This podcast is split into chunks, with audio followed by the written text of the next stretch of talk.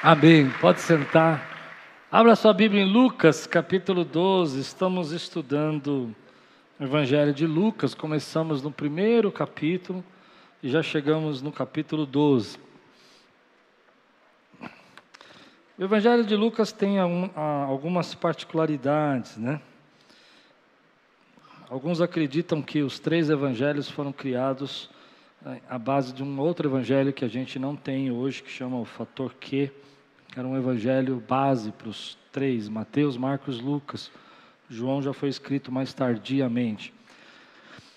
Mateus segue exatamente a ordem de Marcos, a cronologia de Marcos, a escrita de Lucas, ele sai um pouco fora dessa base e algumas coisas que a gente não encontra em Mateus, em em Marcos a gente encontra em Lucas. É, hoje nós vamos estudar um texto que a gente encontra em Mateus.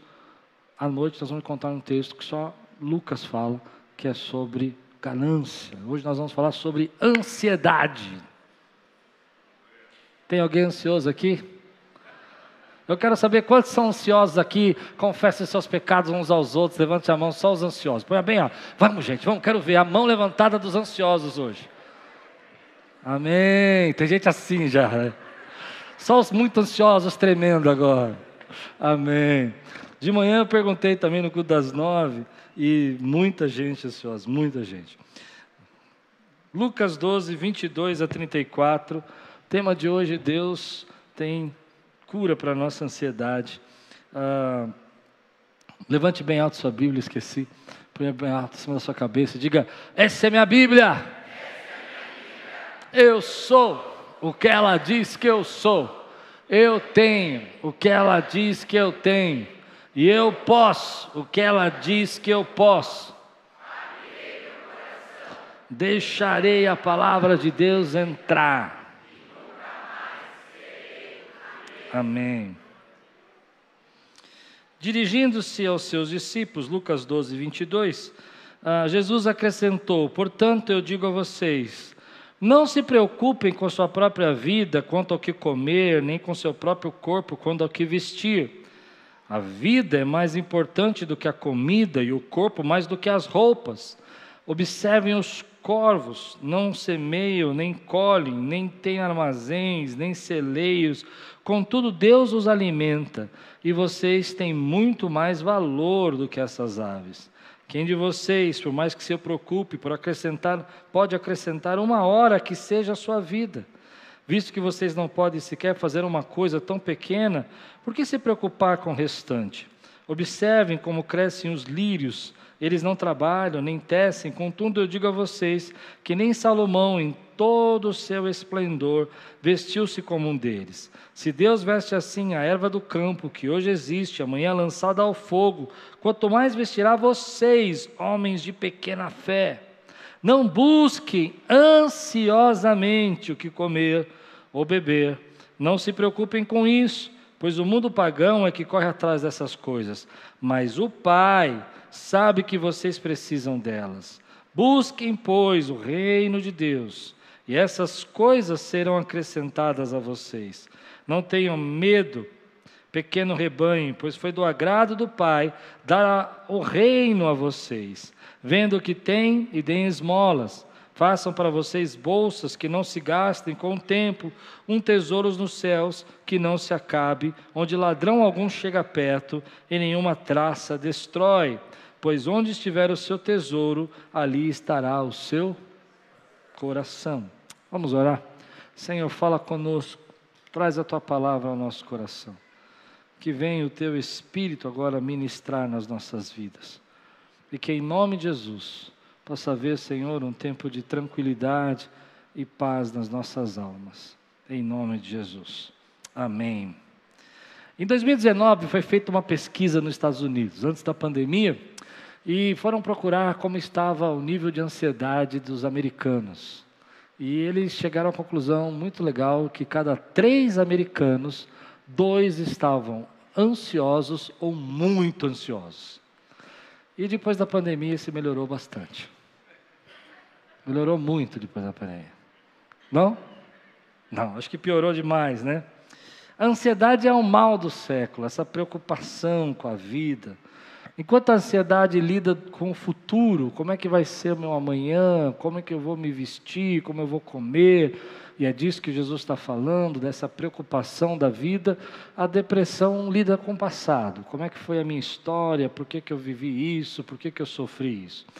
E a gente vive nesses dois, nessas, dois, nessas duas situações de crise, de problemas, às vezes tristes, deprimidos com o passado, e às vezes ansioso com o futuro.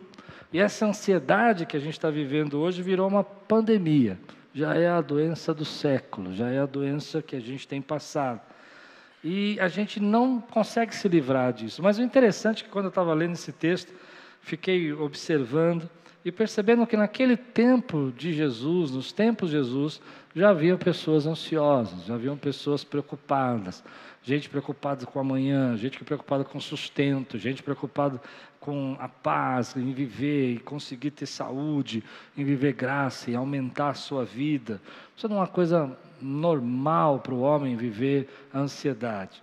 E quando a gente vai pesquisando um pouco sobre isso, estudando um pouco sobre isso nesses últimos dias, ah, eu tenho aprendido que a ansiedade nasce de uma concepção, numa situação que nós fomos criados assim por Deus. Então vamos falar um pouco agora de, da nossa fisiologia, do nosso pensamento humano.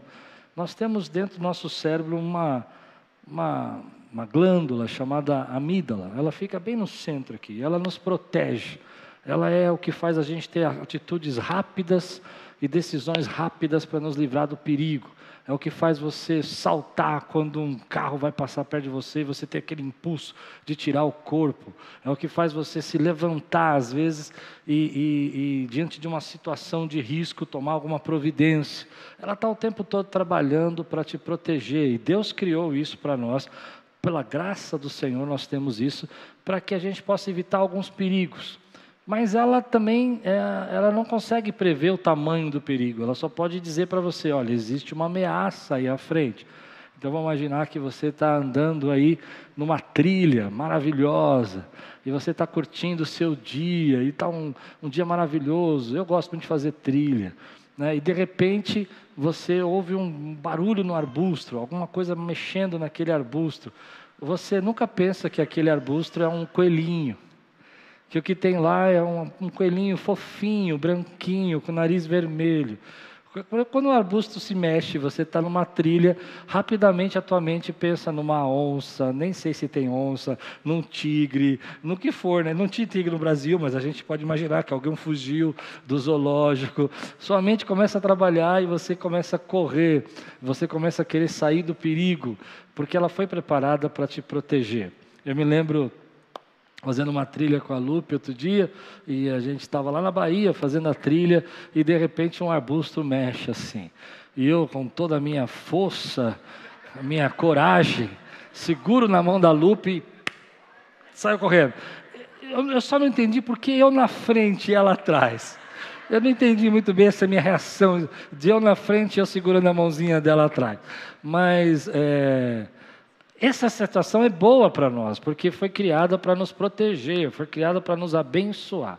Então você tem isso. De repente você está dirigindo e você toma um susto e você freia, é, você desvia o carro. E quantas vezes você já foi protegido? O problema é que nós estamos vivendo um tempo hoje de muitas ameaças, muitos problemas, muitas dificuldades, ameaças financeiras, ameaças de segurança, ameaças na saúde e muitas coisas vão acontecendo, coisas que a gente vai ouvindo, informações que nós vamos recebendo do mundo inteiro e às vezes uma coisa que a gente não, ficava sabendo, só de, ficar sabendo depois de três meses, a gente fica sabendo instantaneamente hoje. Então, é muitas pessoas nos, nas revistas, nos jornais, nas coisas que a gente assiste, pessoas da nossa família, tudo isso vai trazendo ameaças, pessoas doentes. E essa, essa parte da nossa criação que Deus nos criou começou a ficar em alerta. E agora você se sente ameaçado você está inseguro, você está preocupado. E esse excesso de ameaça vai fazendo você é, liberar descargas mesmo de neurotransmissores, de adrenalina, de coisas para você se proteger. Então você não percebe, mas o tempo todo você vai para o seu trabalho e o teu chefe te chama para uma reunião e você lembra que um amigo seu foi, foi mandado embora semana passada e ontem estava tudo bem com ele, mas a primeira coisa que você pensa, será que sou eu agora? E esse pensamento, esse milésimo de segundo que você pensou isso, que você não conseguiu segurar, já liberou para você uma descarga de adrenalina. Depois você vai entrar no seu carro, vai começar a dirigir, de repente dá uma freada e você precisou frear com brusca, bruscamente, você se assusta porque quase bateu o carro, misericórdia. Aí você já pensa que se você batesse o carro, eu estou pregando para alguém aqui ou não? Já batesse o carro, você já tem uma dívida, que você acabou de sair da dívida, que você não podia fazer dívida agora, e a descarga de novo, aquela energia passou pelo teu corpo para tentar te proteger de uma ameaça que está vindo. Aí você chega em casa e você sente um cheiro de gás vazando, e você fala: Meu Deus, essa casa podia ter explodido, Deus teve misericórdia da nossa vida. Vocês estão rindo de mim ou de vocês? Eu queria entender. E aí você começa a viver essa preocupação. De novo, essa energia veio. Aí você senta para assistir aquele filme romântico, maravilhoso. E de repente você se apaixona pelas. Sabe, você curte aquela cena de romance. E está tudo bem. E a protagonista morre. E aí você. Não tem? Tem ou não tem? E aí você começa a pensar: e se fosse eu? A minha família? Será que eu vou morrer? Será que esse filme foi profético?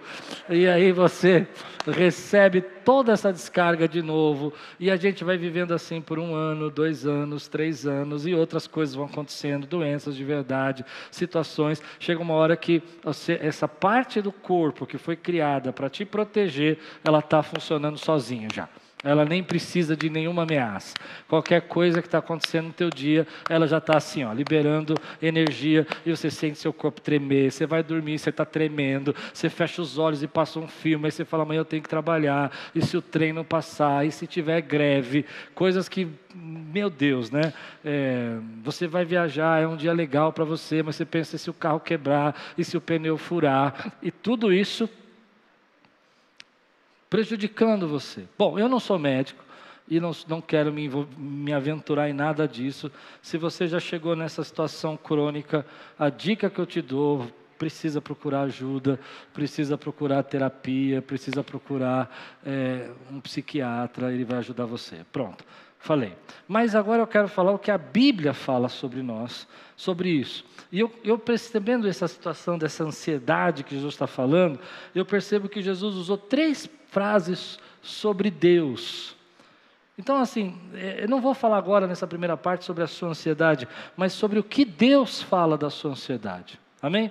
E olha aqui o que Deus fala. O primeiro versículo que está lá em Lucas 12, 24. Observem os corvos, não semeiam, nem colhem, não têm armazéns, nem celeiros, contudo, Deus os alimenta, e vocês têm muito mais valor do que as aves. Então, se a ansiedade é esse sentimento da gente estar tá se sentindo ameaçado, ah, em perigo, estamos em perigo, às vezes a gente nem sabe que perigo é esse, mas a gente sente que é um perigo de saúde, é um perigo de, de sustento, é um perigo de vida, é um perigo de governo, é um perigo de, de, de todas as circunstâncias. Jesus vai dizer para nós que Ele, Deus, Ele, disse que você tem valor. Ele diz. Então, o que, que eu acho que combate esse perigo? É quando eu entendo que eu tenho valor para Deus. E ele disse: vocês não têm mais valor do que as aves. Eu quero dizer uma coisa para você que está assim: você tem valor para Deus. Ele te vê como algo precioso, você é precioso para Deus, tua história é preciosa para Deus, tua vida é preciosa para Deus, você tem valor para Ele. Você não é qualquer pessoa assim que ele, aliás, todas as pessoas têm valor para Deus, mas você não está esquecido por Deus, você não está jogado nesse mundo, você não está abandonado nessa terra. Deus olha para você e diz: Você é meu, e eu cuido do que é meu. Você não cuida das suas coisas, Deus cuida do que é dele. E sabe o que é dele? Você. A segunda coisa que Jesus fala sobre isso, ele vai falar no versículo 28, ele vai dizer: Se Deus veste assim a erva do campo, que hoje existe e amanhã lançada ao fogo, hum, quanto mais vestirá vocês, homens de pequena fé. A segunda coisa que Jesus está dizendo aqui nesse texto é que Ele, Deus, cuida de você. Você tem valor para Ele e Ele cuida de você. Ou seja, Ele está olhando para você agora e Ele cuida de você. Ele sabe o que você precisa, Ele entende o que você tem necessidade e Ele cuida de você. Essas são coisas que Jesus falou para que a gente ministrasse ao nosso espírito. Sabe, às vezes a gente está passando por batalhas e lutas que a gente não consegue entender. Existem as ansiedades reais da vida e existem aquelas que a gente já se acostumou a produzir para nós, mas para todas elas, Ele está dizendo: Filho, você é importante para mim. Filho, eu cuido de você. E a terceira que Jesus diz, versículo 30, pois o mundo pagão é que corre atrás dessas coisas, mas os, o Pai sabe que vocês precisam delas. A terceira coisa é que Deus sabe o que você precisa. Ele sabe o que você precisa hoje. Jesus está dizendo para nós que essas situações de ansiedade acontecem na nossa vida, mas que jamais a gente pode esquecer, a gente não pode permitir, tem que tomar cuidado para não esquecer que Deus cuida, que você tem valor e que Deus sabe o que você precisa. E Ele está olhando para você agora. Ele sabe as suas necessidades. Então, disso eu tiro para mim algumas palavras que eu gosto de falar para mim. Algumas frases. Eu, eu, depois que eu fiquei, que eu tive o aneurisma, eu desenvolvi nas primeiras semanas um, aquilo que a gente chama de síndrome pós-traumático, quando a gente fica traumatizado por alguma coisa e Indo ao médico, o médico olhou para mim e falou assim: oh, você está com síndrome pós-traumática. Eu falei: o que é isso? Não sei o que é isso. É quando você passa por um assalto e você não consegue descansar. Ou quando você sofre alguma violência que você não consegue relaxar. Então eu comecei a entender que isso acontece com a gente. A gente precisa ter algumas coisas para lidar com isso. E uma das coisas que foi interessante que na minha vida, é, que eu gosto de dizer para mim, baseado nesse texto de Lucas 12, que sempre acho que me ajuda muito é quando eu digo para mim assim: você não está em perigo. Diga aí. Hoje eu vou fazer você repetir algumas coisas, pode? Quero tratar a tua ansiedade. Eu quero que você olhe para você mesmo e diga aí: você, você que é você, né? Você, eu, não estou É isso que às vezes o nosso organismo precisa ouvir de nós.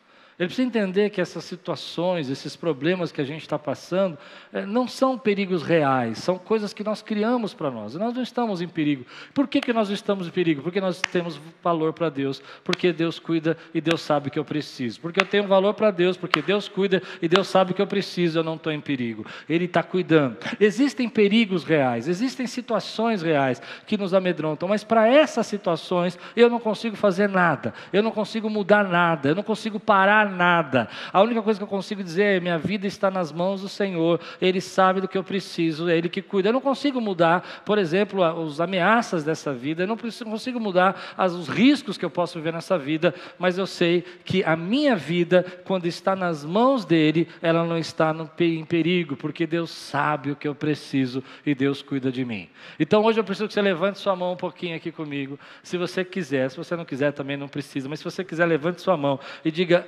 eu não estou em perigo, porque Deus cuida, sabe o que eu preciso e eu tenho valor para Deus. Lembra que eu comecei falando que na parte fisiológica da nossa vida, a gente tem uma glândula aqui que fica dizendo: você está em perigo, está em perigo, está em perigo. Você precisa dizer para ela algumas vezes que você não está em perigo. Você precisa dizer para ela que você está bem. Você precisa dizer para ela que se você perder o emprego, se alguma coisa acontecer que ela está com medo, maior é o que está em você. Deus tem coisas grandes para você. Você pode dizer amém por isso? Então aí eu desenvolvi seis frases que eu comecei a me cuidar nesse tempo que eu passei, que eu queria ensinar vocês. Tem alguém que quer aprender aqui? Só vou ensinar se você der um glória a Deus bem alto, senão não ensino. Amém. Glória a Deus. Tem um time aqui. Vamos junto. Ó, primeira frase que eu gosto de dizer para mim, baseado nisso: Não temas. Sabe aquela hora que você vai deitar, que você começa a tremer? Você começa a lembrar de tudo, você começa a ficar nervoso. Você... Tem alguém aqui quando vai deitar, começa a dar umas tremidinhas assim. Olha lá, tem gente dando risada, apontando para o outro, a esposa mostrando o marido. Eita Deus desse negócio, está muito bom aqui. Mas não tem, a gente começa a dar aquela. Você vai entrar no carro, você vai fazer uma. vai andar, você fica com medo. A primeira coisa que eu gosto de dizer para mim é que Jesus disse: não temas. Vamos lá, hoje é dia de repetir, irmão, senão não adianta nada. Você vai me ajudar a pregar. Quem pode me ajudar a pregar aqui hoje? Diga aí. Não temas. Jesus disse isso. Jesus disse várias vezes na palavra: não temas. Então, baseado nisso, que eu não estou em perigo. Claro, existem perigos reais, mas que eu não posso fazer nada. Existem coisas que podem acontecer que eu não tenho como me proteger. Para todas essas coisas, eu gosto de dizer: não temas. Às vezes você precisa dizer para você mesmo, sabe? Eu gosto de quando eu vou deitar, antes de dormir, eu gosto mesmo, antes de dormir, em silêncio, sem falar em voz alta, pensar no meu coraçãozinho assim e falar: hoje eu vou dormir, não temas. Amém? Segunda frase que eu gosto de dizer, vamos rápido nisso. Ele sempre cuidou de você e ele vai cuidar. Deus sempre cuidou de você. Você tem uma história com Deus? Quantos têm uma história com Deus? Deus sempre cuidou de você. E aquele que cuidou de você ontem vai cuidar de você amanhã. Ele sempre vai cuidar de você. Você crê nisso, meu irmão? Então, eu gosto de dizer para mim, sabe, eu sei que tem dificuldades reais, eu sei que tem coisas que eu não posso evitar, tem coisas que eu não posso proteger. Como Jesus falou, eu não posso acrescentar uma hora na minha vida, mas eu posso dizer para mim, eu sei que o Senhor cuida de mim, o Senhor me cuida. Eu gosto de me lembrar de uma cena quando eu penso nisso, e eu acho que eu vou falar isso para você lembrar das suas, tá bom? Me lembro quando criança, tinha que fugir de casa, minha mãe tinha os surtos, tinha que sair correndo e tal. E um dia eu peguei a bicicleta meio revoltado e fui subir, sumir de casa. E estava sumindo de casa e tem uma avenida, não sei quantos conhecem aqui perto do bairro, que chama Vespasiano, que ela tem uma descida assim, que vai dar num parque, lá numa área verde, uma descida grande, enorme. E eu resolvi então, tipo, fazer uma loucura. Desci pedalando no máximo, coloquei na última marcha da bicicleta e fui pedalando e pedalando e pedalando e pedalando, pedalando, o máximo que eu pudesse até perder o, o o, o, giro da roda, né? E garoto, né? E com raiva da vida, com raiva de tudo, resolvi, sem frear e sem olhar, de propósito, virar à esquerda é, na avenida, assim, entrar com o que tivesse ali. E para pegar a lombada e subir a ladeira, né? E, e seja o que Deus quiser, a vida entrega para Deus e, e vamos embora. E eu desci com tudo. E quando eu desci, eu dei de cara com o carro. De frente com o carro, um carro. E ele parou com tudo assim, só escutei a cantada do pneu e eu fui freando e a bicicleta não parava e começou a levantar a roda de trás. Eu só consegui jogar o corpo para o lado e parei assim, a perna do carro bateu na minha perna. Mas enquanto eu estava fazendo isso, eu senti uma coisa me segurando. E garoto, 13 anos de idade, eu falei, nossa, sou o cara, né? Pedalo muito, né? E Deus falou no meu ouvido assim: você não viu a minha mão te segurando. Então eu gosto de falar isso para mim mesmo. Sabe aquele dia que Deus segurou você e cuidou de você? Quantos têm uma história assim que Deus cuidou de você, Deus segurou você? Aquele Deus que te segurou naquele dia, no meu caso foi de ser atropelado, é o Deus que continua cuidando de você. Ele continua cuidando. Foi aquele Deus que colocou comida na tua mesa, é o mesmo Deus que está com você hoje. Aquele Deus que estava cuidando de você naqueles processos da sua vida que você sofreu, que você passou, que te traumatizou, Ele continua com você hoje. Ele cuidou de você ontem e Ele vai continuar cuidando de você. Eu gosto de dizer essas três frases para mim. A primeira é que eu não estou em perigo, a segunda não temas e Deus cuida de mim. A quarta frase que eu gosto de dizer para mim, e Deus tocou no meu coração de compartilhar com vocês, isso que te está assustando, que te assusta, não é tão importante assim. Mas deixa eu fazer uma ressalva. Não gosto de usar essa frase para tudo. Tem coisa que realmente é importante, sua saúde é importante. Mas tem coisas que a gente fica muito preocupado que você entra no looping, já entrou no looping. Jesus falou no texto, você fica preocupado com comer, o que vestir, comer, o que vestir, e assim você fica vivendo isso, ansioso. Lembra que Jesus disse no texto? E, e aí você para e pensa, usando o que Jesus falou sobre isso, isso não é tão importante assim. Isso não é tão importante assim. Tem coisas que você está muito ansioso que você sabe que não é tão importante assim que as pessoas dizem a seu respeito, o que as pessoas falam, quem gosta de você, quem não gosta de você, isso não é tão importante assim. Você está tão preocupado com isso e você está deixando isso entrar na sua cabeça. Se as pessoas vão te aceitar, se elas vão te aceitar, se você vai dar certo, se não vai dar certo, isso não é tão importante assim. Tem muita coisa que eu gosto de dizer para mim, Klaus, você está tão preocupado com isso e isso não é tão importante. Você está deixando passar a melhor parte. Você está tão ansioso e está perdendo a melhor parte. Qual que é a melhor parte? Está aos pés de Jesus, está com o Senhor. Por que, que você está assim?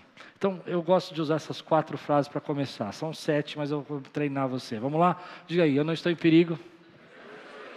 Você precisa dizer para ministrar, com voz de profeta agora, cara de profeta, voz de profeta, autoridade espiritual. Amém? Fé. Vamos produzir fé. Diga aí. Dois. Não temas. Três. Aquele que cuidou de você vai continuar cuidando. Quatro, não é tão importante assim. Tem muita coisa que você está ansioso que não é tão importante assim. Está ansioso porque vai comer hoje na hora do almoço. Irmão, frita um ovo. Faz um macarrão com manteiga. Dá para entender? Não é verdade o que eu estou dizendo? Você chega em casa irritado, nervoso. Faz o que tem na frente. Você está ansioso com coisa que não precisa estar ansioso. Não é verdade, meu irmão? Ah, e vai escolher, ah, vai escolher oh, qual, qual caminho, carro que vai comprar, está ansioso. Deixa Deus preparar isso para você. Olha que bem, você pode comprar um carro, não? Feliz você? Amém, irmãos? Quem pode dizer amém por isso? Vamos lá, vou continuar. Cinco, paciência. Esse eu gosto de dizer para mim nos momentos de crise. Paciência, vai passar. Você já venceu antes e vai vencer de novo. Por que eu gosto de dizer isso? Porque às vezes a gente esquece que a gente já passou uma série de coisas na nossa vida. E que tem coisas que o tempo vai resolver na nossa vida. Às vezes você está triste por uma perda, está triste por um sofrimento que você está vivendo, e você sabe que vai passar. Eu gosto de pensar nisso quando eu, eu, estava doente, eu gostava de pensar isso no hospital. Paciência vai passar. Você já venceu antes, vai vencer de novo. Vai vencer antes, já venceu de novo. Já venceu antes, vai vencer de novo. Já venceu antes, vai vencer de novo. Aí você fica desempregado, você fica desesperado, acho que sua vida vai acabar. Paciência, vai passar. Você já ficou antes e vai, mas agora vai vencer de novo. Está com problema financeiro, paciência. Já venceu antes, vai vencer de novo. Vamos dizer juntos: paciência. Já venci antes.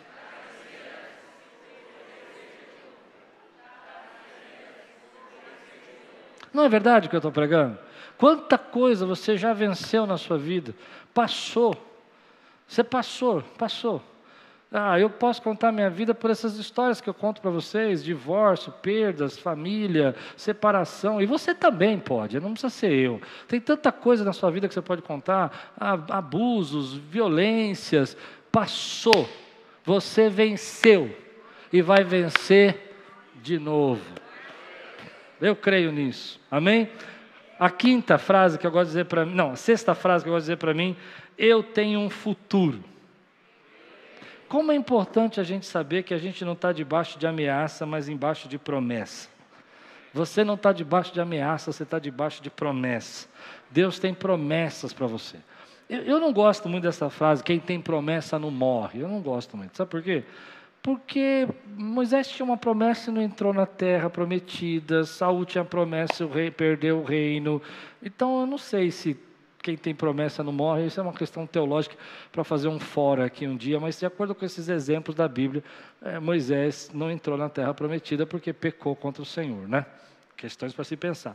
Mas o que eu gosto de pensar é o seguinte: Deus não me ameaça, Deus me dá promessa. Deus não te deu uma ameaça. Deus não ameaça o teu futuro, Deus te dá promessa sobre o seu futuro. Deus não olha para você para te ameaçar. Olha, você vai ver. Deus vai olhar para você e vai falar: olha, muda, transforma, porque eu tenho um futuro para dar para você. A promessa de Deus sempre está na esperança, não na ameaça. E Deus tem promessa para a tua vida, meu irmão. Então eu vivo por uma promessa, eu não vivo por uma ameaça. Eu não sei como é meu futuro, porque meu futuro está nas mãos do Senhor, mas eu sei que Deus prometeu algo e aquilo que Ele prometeu, Ele é fiel para cumprir na sua vida. Então diga para você mesmo hoje: eu tenho um futuro. Você precisa dizer isso para você, você precisa dizer isso para o seu corpo, você precisa dizer isso para a sua mente. Tem coisas que Deus quer realizar, tem sonhos para fazer, tem uma viagem para chegar. E todas essas coisas aqui eu preguei aqui para vocês em pregações. Essa aqui, por exemplo, do futuro, eu preguei a uma Roma para chegar. Lembra dessa pregação? Há uma Roma. Deus tem uma Roma. A Roma é o nosso lugar, é o nosso futuro, é aonde a gente quer chegar. E Deus fala para Paulo: Eu vou te levar a Roma, porque assim como você testemunhou em mim aqui, é necessário que você testemunhe a César. Deus ia levá-lo para Roma. Deus tem uma Roma para você, meu irmão. Quantos tem uma Roma aqui? Aleluia. Por último, e essa é a mais recente, baseada em Apocalipse capítulo 3, que diz assim: nenhum peso será acrescentado. Diga aí, nenhum peso será acrescentado. O que quer dizer isso?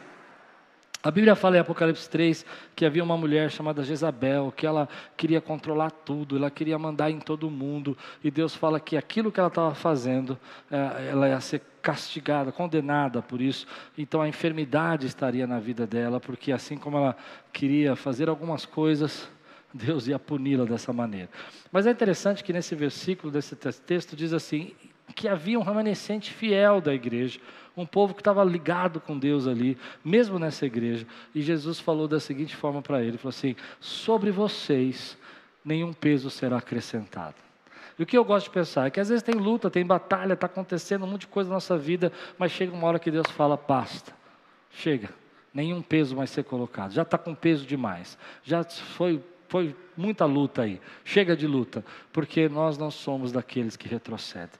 E Deus fala: chega de peso, vamos parar o peso na sua vida, vamos parar aquilo que está colocando. E talvez hoje seja essa palavra que você precisa ouvir. Meu irmão, está passando por batalha, está pesado, está difícil, mas nenhum peso vai ser acrescentado mais. A partir de agora você precisa se levantar, guerrear e entregar na mão de Deus. E é assim que eu luto as minhas guerras, meu irmão. É assim que você luta as suas guerras. Você lembrando que que Ele, que ele cuida, que Ele supre, que Ele está com você. Você entendendo que você não está em ameaça porque Deus está protegendo você. Você está no ambiente seguro agora. As ameaças já passaram. Porque às vezes a ansiedade fica pensando naquilo que aconteceu no passado, vai acontecer de novo no futuro. Por isso que eu gosto de dizer para mim: nenhum peso vai ser acrescentado. Entendeu agora o que eu estou dizendo? Você já viveu no passado, você já passou isso no passado. Eu já fiquei doente, já fui internado, já aconteceu, mas nenhum peso será acrescentado, porque a partir de agora nós não somos daqueles que retrocedem. Acabou. Você viveu 30 anos sem esse problema, 40 anos, aconteceu. Aí você vive pensando que agora ele vai acontecer de novo. Não vai. Em nome de Jesus não vai. Eu quero dizer isso para mim, não vai. Não, Deus é soberano sobre a minha vida, mas você já venceu. Quantas vezes você passou isso? E as pessoas gostam de dizer para nós isso, né? Olha, eu tinha um amigo que voltou a doença. Eu tinha um camarada que ficou três vezes pior depois que operou. Meu irmão, não fala essas coisas. Ninguém precisa saber disso. O que a gente tem que saber, não é verdade o que eu estou dizendo? Elas ficou dizendo para nós, ah, você operou. Ah, mas é. Ih, quem tem um põe três. Está amarrado, meu irmão. Nenhum peso será. Dá para entender o que eu estou pregando? Ih, per, per, ih, perdeu o emprego, perdeu o emprego, vai perder também a casa. Já viu Jesus falarem isso para nós? Tem uns irmãos que são coveiros, né? Eles chegam para enterrar você, né? Eles não querem fazer, eles já fazem seu culto fúnebre, né? Eles já chegam falando para você de uma forma assim, vamos enterrar mesmo. Irmão, eu quero ouvir essa igreja bonita dizer agora: nenhum peso será acrescentado. Eu creio. Por que, que é importante a gente dizer isso? Há muitos estudos aí explicando para nós que há poder nas nossas palavras. Estudos científicos hoje falando sobre o poder das palavras, eh, a maneira como a gente cria saúde, até como a gente muda códigos genéticos através das palavras. E a Bíblia já falava isso: a vida e a morte estão no poder das suas palavras. E às vezes você precisa mudar um código genético na tua vida. Você crê que Deus tem poder para fazer isso? Quantos creem, querido? Então, nenhum peso será acrescentado. Se vocês quiserem, a gente faz agora uma experiência de repetir essas sete frases de uma vez, assim, para a gente ver o que produz em nós. Tem que estar preparado ou não? Então, nós vamos fazer o seguinte: você vai fazer olhos de profeta. Tem olhos de profeta? Voz de profeta cara de profeta. Só que você não vai dizer isso para você, você vai dizer para a pessoa que está do seu lado, que é a sua esposa, sua família, seu filho. Vai olhar firme para eles e vai dizer assim, com voz de profeta, cara de profeta, jeito de profeta, é, vai me ajudar a pregar. Você vai ser o pregador agora e você vai dizer: você não está em perigo. Continua, não, não, não muda não. Qual é o segundo? Não, vocês querem ajuda? Tá bom. Não temas. Terceiro, aquele que cuidou de mim, cuidou de você, vai continuar cuidando. Amém? Está falando para mim, Celso? Peraí, eu não estava vendo. Vai ter que começar de novo. O Celso está falando para mim. Não, vou continuar do 4. Vamos lá. Ah, isso que está te assustando não é tão importante. Cinco, vai passar. Você já venceu antes, vai vencer de novo. Eu tenho um futuro, você tem um futuro, e nós vivemos pela promessa, não pela ameaça do diabo. Amém. Último, nenhum peso será acrescentado. Nós não somos daqueles que retrocedem. Aleluia! Glória a Deus. Vamos mais fundo nisso. Sua ansiedade não é um pecado. Uma das coisas que a gente entra em crise quando a gente está ansioso, a gente começa a pensar, mas não é um pecado. Bom, vamos tentar entender isso. Talvez ela possa se tornar um pecado, mas no início, no começo, a ansiedade não é um pecado, ela é apenas um sinal, um sinal de alerta. Sabe aquele sinal do carro que acende a luzinha no painel assim e fica brilhando? Eu conheço uma, uma irmã que era da nossa igreja e ela tinha um carro novo e acendeu no painel esse, esse alerta né, de óleo, de água. E, e ela achou bonito. Ela falou: Nossa, está piscando, bacana, vermelho. E ela andou mais uma semana com o carro assim. Aí depois ela chegou em casa e disse para o marido: Olha, isso aqui está me incomodando um pouco. Você pode tirar essa luzinha da minha, da minha frente? E aí o marido foi tentar tirar a luzinha o motor já tinha fundido do carro, porque ela andou a semana toda assim. Bom, essa história aconteceu. Ah, e eu acho que a gente às vezes não enxerga que a ansiedade é esse sinal de alerta. Sinal de alerta que algumas coisas você precisa mudar na sua vida. Que existem coisas, e é isso que eu entendo que Jesus está dizendo. Jesus não está dizendo que a gente não pode ter os bens, não pode ter as coisas, porque no mesmo texto ele diz assim: ah, e essas coisas vos serão acrescentadas. Então está dizendo que o Pai vai dar. Se o Pai vai dar, então a gente tem direito de ter. E ele diz também: o Pai sabe que você precisa. O que Jesus está dizendo para nós nesse texto é que a gente não pode ficar aprisionado por essas coisas, porque quando você está aprisionado, esse sinal de alerta acendeu na tua vida. Ele já está piscando. E ele está dizendo algumas coisas para você. Sinal de alerta está dizendo que você está lutando com algumas coisas que você não consegue controlar. Entende? Ele está anunciando através do seu físico, através das suas emoções, que você já está vivendo tão, tão preocupado com isso, com coisas que você não tem controle, que você não consegue dominar essas coisas, que você não consegue levar essas coisas para frente. Depois ele está dizendo para nós que esse sinal acendeu na sua vida para você repensar o seu estilo de vida. Já não funciona mais do jeito que você está vivendo. Você não está conseguindo mais controlar todas essas emoções. Você precisa de um tempo, você precisa de um jeito para você poder viver. Você está correndo atrás de tudo isso e as coisas estão escapando da sua, sua mão. E às vezes é o que esse sinal está dizendo para você, que é a hora de você viver mais leve. É a hora da gente viver mais leve. Está tão ansioso porque está vivendo pesado e a gente precisa parar. Então eu coloco algumas coisas da minha mente sobre isso que eu acho importante. Primeiro, para eu entender que esse sinal de alerta acendeu na minha, na minha vida, eu preciso quebrar o ciclo. Ou seja, se ele está piscando, é como no seu carro. Se você continuar andando do jeito que você está, o tanque vai ficar vazio e vai chegar uma hora que você vai colapsar. O carro entrou em colapso, o motor fundiu, porque não tinha água no radiador, não está tendo água na tua vida, não está tendo paz na sua vida, e você está andando com isso com um tanque vazio muito tempo, vai chegar uma hora que entra em colapso. Então você precisa quebrar o ciclo. E algumas coisas quebram o nosso ciclo. Algumas coisas são importantes para quebrar o ciclo. Às vezes mudar a nossa rotina.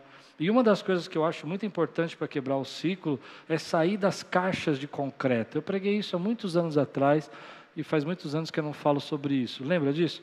Que a gente vive em caixas de concreto não sei quantos eram da igreja nessa época, e eu fiz uma série sobre isso. O que, que, é isso? Que a gente vive em caixas de concreto. Vamos pensar se eu estou em razão. Você acorda de manhã numa caixa de concreto que você chama casa, quarto. É o seu quarto. Você levanta do seu quarto, você vai até a cozinha, e quando você chega na cozinha, você entra numa outra caixa de concreto chamada cozinha. Você não saiu da caixa de concreto, você só caminhou por dentro da caixa de concreto. Quando você chegou lá, você abriu uma caixa chamada geladeira. E você tirou as coisas que estavam dentro da caixa e colocou em cima da mesa. Depois você foi para uma outra caixa chamada chuveiro e tomou banho. E essa caixa é mais fechadinha ainda para não vazar água, então você ficou mais ali fechadinho. Depois você saiu dali, entrou numa caixa, se você mora em prédio, chamada elevador. Uma caixa agora não de concreto, mas de aço, mas você está lá dentro. Dentro, entra na garagem da sua casa, entrou no seu carro, que é uma outra caixa de ferro de aço, sei lá do que, de lata, entrou numa caixa e você foi para o seu trabalho. Quando você chegou no seu trabalho, o que aconteceu quando você chegou no seu trabalho? Entrou numa caixa. E quando você sentou, aqueles trabalham no escritório, quando você sentou no seu, na sua mesa, você olhou para quê? Uma caixa chamada computador. E aí, quando você ficou o dia inteiro olhando para aquela caixa, você levantou, foi para o banheiro, voltou. À noite você foi para casa. Oh, glória a Deus, agora você vai sair das caixas. Não vai sair das caixas. Você entrou num trem, se você foi de trem, entrou numa caixa chamada trem, chegou na sua casa, subiu de novo na sua, na sua casa, entrou no seu quarto, fechou o seu quarto, foi dormir e acabou o seu dia. Só que a Bíblia diz que nós não fomos criados assim. A Bíblia diz que nós fomos criados para viver no jardim e não encaixa. Quando Deus criou, Deus nos colocou num jardim e não numa caixa de concreto, e não numa caverna, e não fechado em algum lugar. Ele falou: vocês vão ser criados e vão ser colocados num jardim. Eu acredito, honestamente falando, que existe algo muito importante nesse texto. Quando Deus diz que nos criou e nos colocou no jardim, Deus está dizendo para nós que nós não fomos criados para ficar fechados. Nós somos de verde, nós somos de natureza, nós somos de distração. Por isso que o verde, a natureza, quando você está no parque, te traz paz. Por isso que você vai na praia, você fica muito bem. Porque essas coisas que estão fora dessas caixas que a gente vive, nos saram e a caixa nos mata. E nós vamos quebrar esse ciclo na nossa vida. Você precisa sair. Aí eu sei que você está dizendo, é pastor, mas eu não gosto. Eu não gosto de caminhar, não gosto de andar. É, não vai sem gostar mesmo, irmão. É assim que funciona. Tem coisa que a gente não gosta e a gente tem que fazer sem gostar. Chega uma hora que a gente aprende a gostar, não é? Porque se a gente ficar esperando gostar, existem outras coisas que estão prejudicando a nossa vida. Nós precisamos quebrar o ciclo. Outra coisa que é importante sobre isso é quando a gente entende é que a vida está ficando pesada para você, porque a vida também está ficando sedentária demais e você precisa quebrar isso. E eu acho que isso é muito importante. A, abandonar hábitos ruins fazem parte. Porque o que acontece? Estava vendo uma pregação essa semana do David Young Shu, muitos anos atrás, pregador da maior igreja do mundo na época, 15 mil membros, isso em 88 ele pregando. Ah, acredito que fizeram do VHS para o YouTube, porque tudo meio quadriculado, e ele dizia o seguinte, uma frase muito interessante. Ele falou assim: hoje vocês assistem muitas televis televisão. Eu disse: você não sabe de nada. 2012 a gente assiste bem mais. E ele fala uma coisa interessante. Ele fala que você vê essas emoções. Lembra que eu falei? Você vê emoções, romance, você é, vê romance, você fica sentimentalmente tocado, você vê violência e você fica é, com ira, com raiva, você vê emoções de estresse e tudo isso está carregando a tua vida e está prejudicando você. Talvez você precise mudar alguns hábitos na sua vida se você quiser viver. Mas a questão é que se a ansiedade é um sinal, você precisa atender esse sinal. E aí a gente entra numa outra questão, que é onde eu quero levar vocês agora rapidamente, é que se a ansiedade é um sinal, será que ela também não é um sinal de algo espiritual? Que a gente devia prestar atenção? Porque a ansiedade é um sinal emocional, que algumas coisas estão fora do controle, que eu não estou conseguindo controlar, mas ela também é um, é um sinal espiritual. E é assim que eu comecei a ver esses dias. Ela está dizendo para mim algumas coisas. Como eu disse, ela não é um pecado, ela é um sinal. Ela está mostrando para mim que algumas coisas precisam ser diferentes. E a primeira coisa que precisa ser diferente é que a ansiedade está chamando você para a oração. A Bíblia diz: lançai sobre ele toda a vossa ansiedade. A Bíblia está dizendo para nós que a ansiedade é um sinal que acendeu uma luz que você precisa começar a jogar sobre ele sua, as suas ansiedades. Você precisa dizer para ele os seus problemas, os seus medos, os seus traumas. Você precisa usar isso a seu favor, usar a sua vida espiritual para começar com Deus, para falar: Senhor, olha, está pesado, eu estou com medo, está difícil, e eu lanço sobre ti essas dificuldades que eu não consigo lidar com elas. Então, elas mostram para nós, é, é, esse sinal está mostrando para nós que a gente precisa tratar algumas coisas do espírito. Por isso que eu comecei dizendo para você que ainda não é um pecado, mas ela pode se tornar um pecado. Agora eu vou para o final para você entender o que eu quero dizer. Quando que ela vai se tornar um pecado? É quando eu pego essa ansiedade e ela torna-se na minha vida uma crise de fé. Eu estou começando a dizer, e é, e é aí que a gente precisa tratar, por isso que eu disse que é apenas um sinal agora, só está mostrando para você. A luz acendeu na sua vida, você começou a enxergar que você está com um problema de confiança em Deus. Entende? E você precisa tratar isso com Deus. E por que, que você está com esse problema de confiança em Deus? Porque algumas coisas que você passou, que você não queria passar, você esperava que Deus não deixaria você passar. Vou repetir. Algumas coisas que você passou, que você não gostaria de ter passado, você esperava que Deus não deixaria você passar. E é nessa hora que você precisa dobrar o seu joelho e começar a orar. Você precisa permitir que Deus transforme essa situação que foi de risco em algo bom para você, em algo poderoso, em algo cheio da graça, em algo que faça você avançar. E não fazer você ah, se afastar de Deus, não fazer você se esconder de Deus. Então, a ansiedade acendeu um sinal que você precisa voltar a tratar o teu espírito. Vou repetir, não a sua alma, a sua mente primeiro, mas o teu espírito precisa ser tratado. O que, é o espírito que precisa ser tratado? Você precisa lembrar que eu comecei dizendo que você pode confiar, que você tem valor, que você entenda que Deus sabe o que você precisa e o teu espírito precisa entender isso. E quando ele entende isso, ele descansa. Não, você não ouviu o que eu disse. Quando ele entende isso, ele descansa. E ele só descansa quando você entende que você não pode fazer nada, que sua vida depende dele e que você pode sim descansar no Senhor, porque é Ele quem vai cuidar de você. Então você precisa olhar para o teu espírito e dizer assim: meu espírito precisa voltar a crer, meu espírito precisa voltar a acreditar, meu espírito precisa voltar a aceitar. E aí então é quando a ansiedade pode se tornar um pecado, é quando você pega essa ansiedade e ela afasta você de Deus. Por que, que ela afasta você de Deus? Porque você está tão preocupado em se autoproteger, em realizar o que você quer, que você se afasta de Deus. Vou dar um exemplo muito prático nisso. Você diz: Não, eu vou ficar sozinha, eu não vou casar, e eu preciso casar, e eu estou ansioso com isso, porque Deus não está não tá me respondendo, meu relacionamento não deu certo, e ao invés de eu ir buscar esse relacionamento nas mãos de Deus, eu saio dos caminhos do Senhor para que essa ansiedade seja suprida. Consegue entender o que eu estou precando?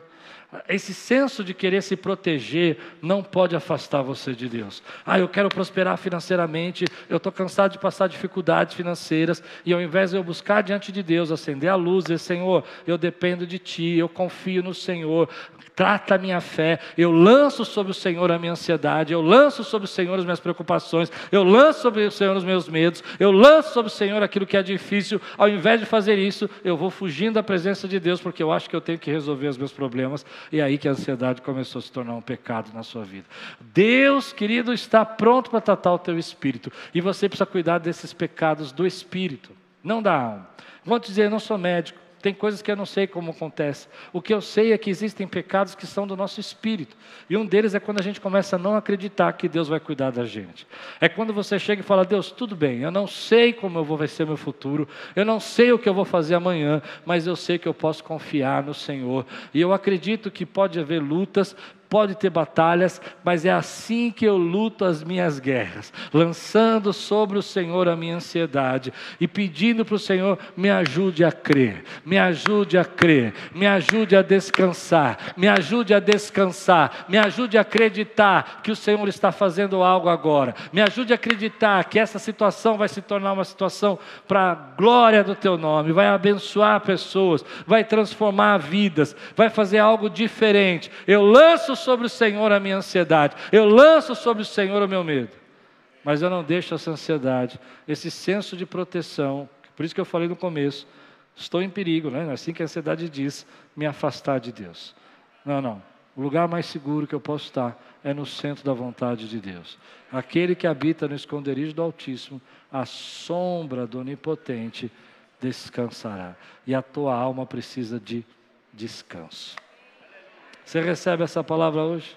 Então, o convite que Jesus faz para nós, a palavra de Deus faz para nós, é lançar sobre ele a nossa ansiedade. É olhar e ver que esse sinal acendeu. E aí você vai orar e Deus te traz respostas. E você vai orar e Deus te traz promessas. Você vai orar e Deus fala com você. E é essa força que te sustenta. Essa semana eu estava ansioso por algumas coisas e tal, e fui orar. Eu falei, orei, lancei sobre ele a minha ansiedade, e falei, puxa Deus, tem coisas tremendas, e veio algo na minha mente na hora que eu estava orando, e, e eu falei, Senhor, fala comigo, e Deus me deu uma palavra. E a palavra que Deus me deu foi essa aqui. A palavra que Deus me deu foi essa aqui. Vós, prisioneiros da esperança, voltai à fortaleza, porque eu vou restituir em dobro. O que me emocionou não foi. A palavra tem tudo a ver com o que eu estou pregando. É, nós somos prisioneiros da esperança que Deus vai cuidar de nós. Essa é a esperança do crente. E para isso a gente tem que voltar à fortaleza. A fortaleza é o Senhor. E Ele tem poder para restituir em dobro. Mas o que me fez chorar naquela hora, porque foi exatamente o versículo que eu falei quando eu saí do hospital. Foi exatamente, foi que eu preguei em cinco minutos na igreja do meu irmão, quando ele me chamou de improviso para dar uma palavra. E eu só lembrava desse versículo. Não lembrava de mais nenhum, só lembrava desse.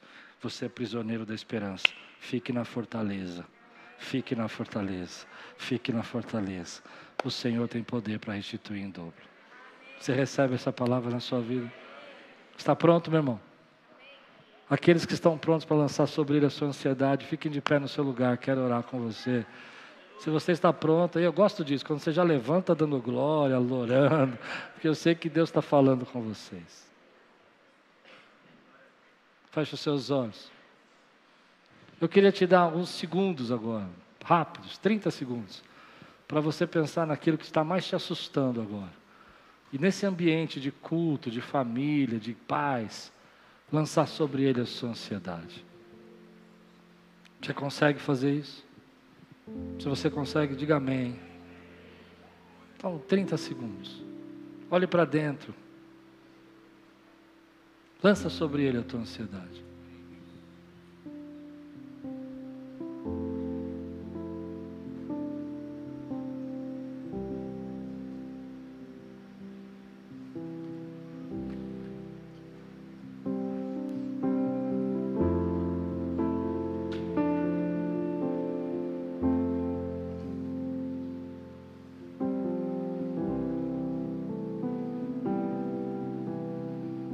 Senhor, nós lançamos sobre Ti as nossas ansiedades, os nossos medos, riscos reais, riscos que não são reais.